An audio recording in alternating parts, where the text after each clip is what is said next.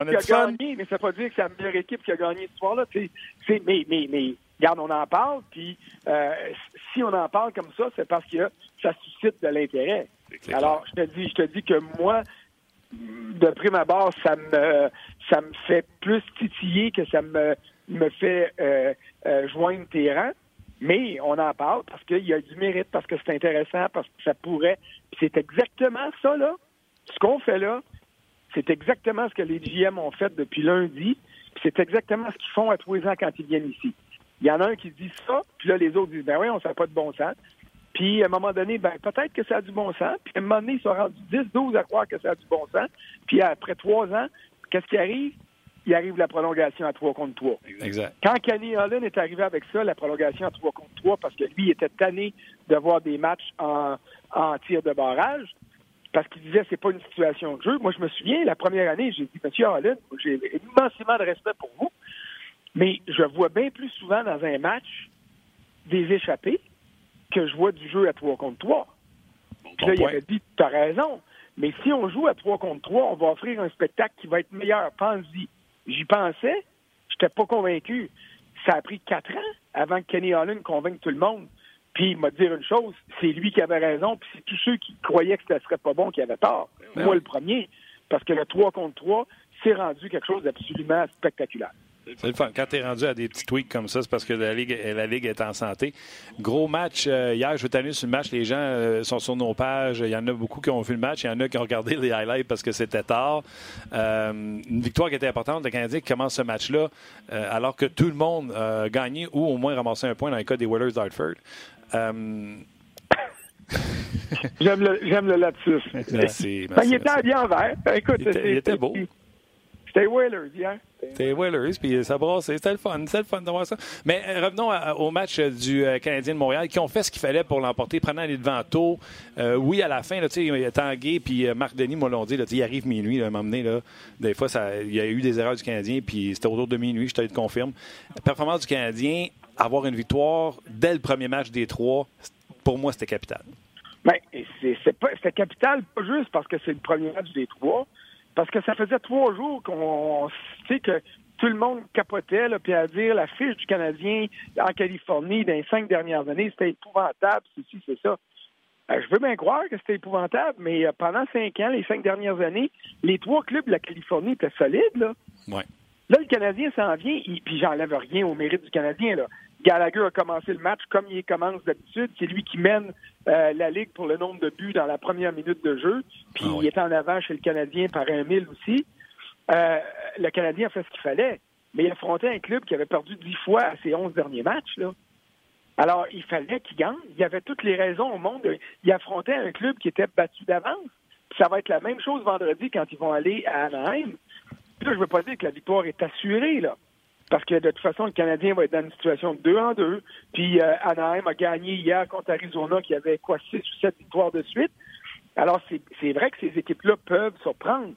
Mais quand tu es dans une course aux séries comme le Canadien l'est, il faut que tu prennes tous les moyens à ta disposition pour réduire au minimum le risque de mauvaise surprise.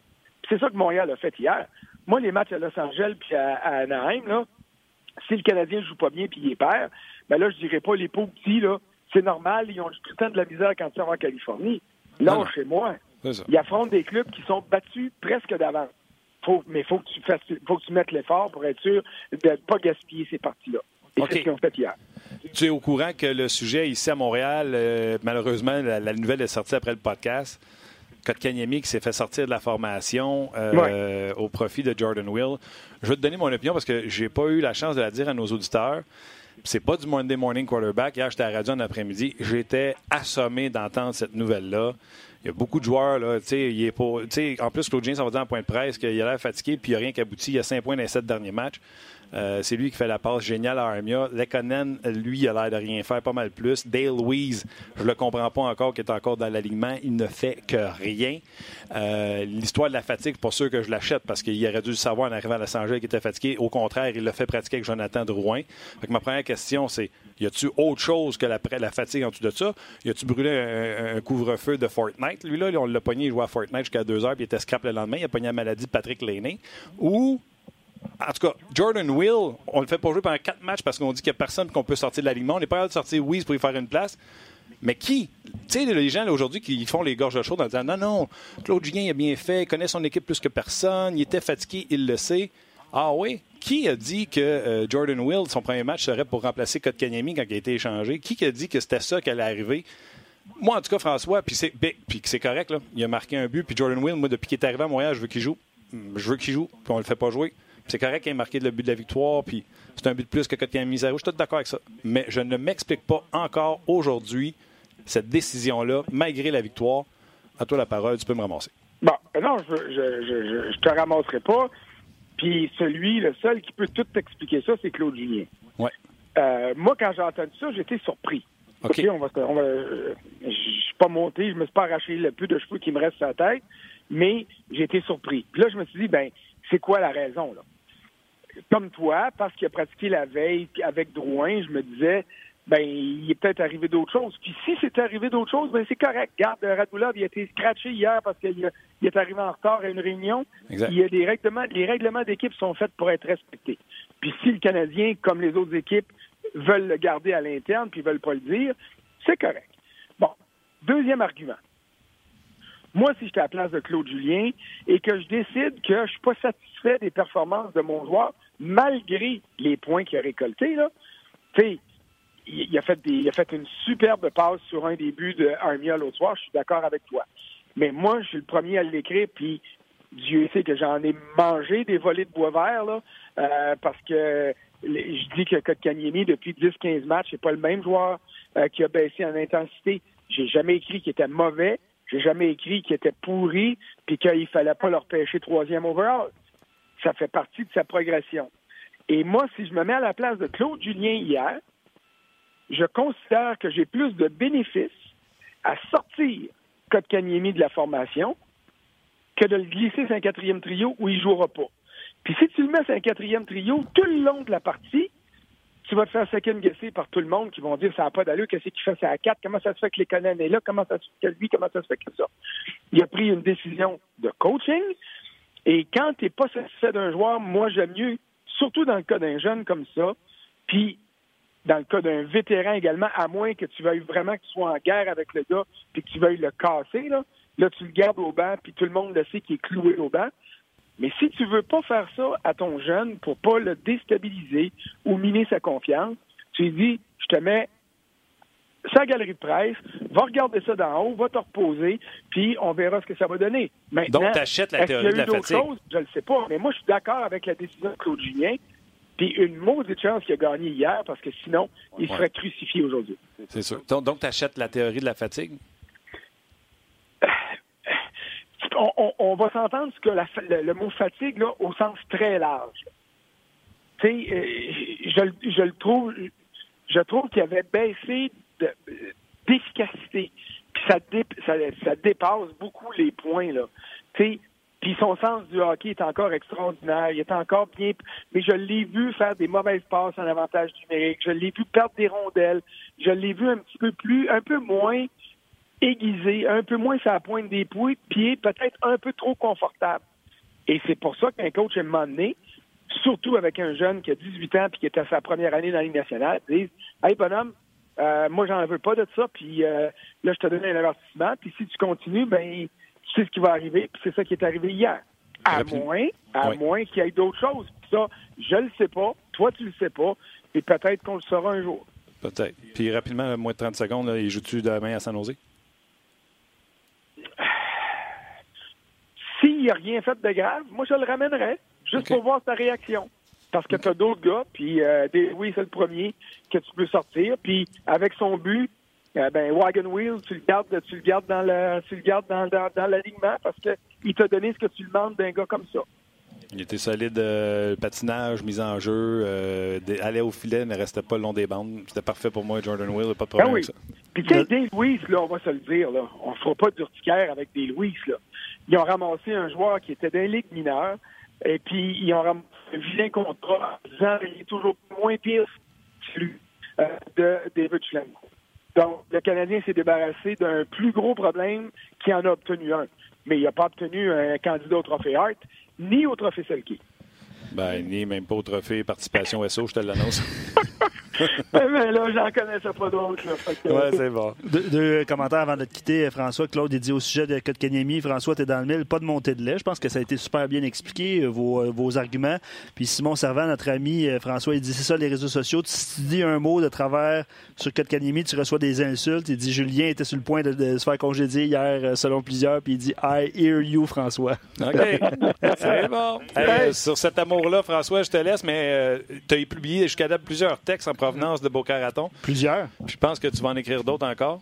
Oui, je m'en vais là. là. Je, suis en train de me craquer les doigts, là, puis euh, j'ai besoin de faire ma job comme il faut.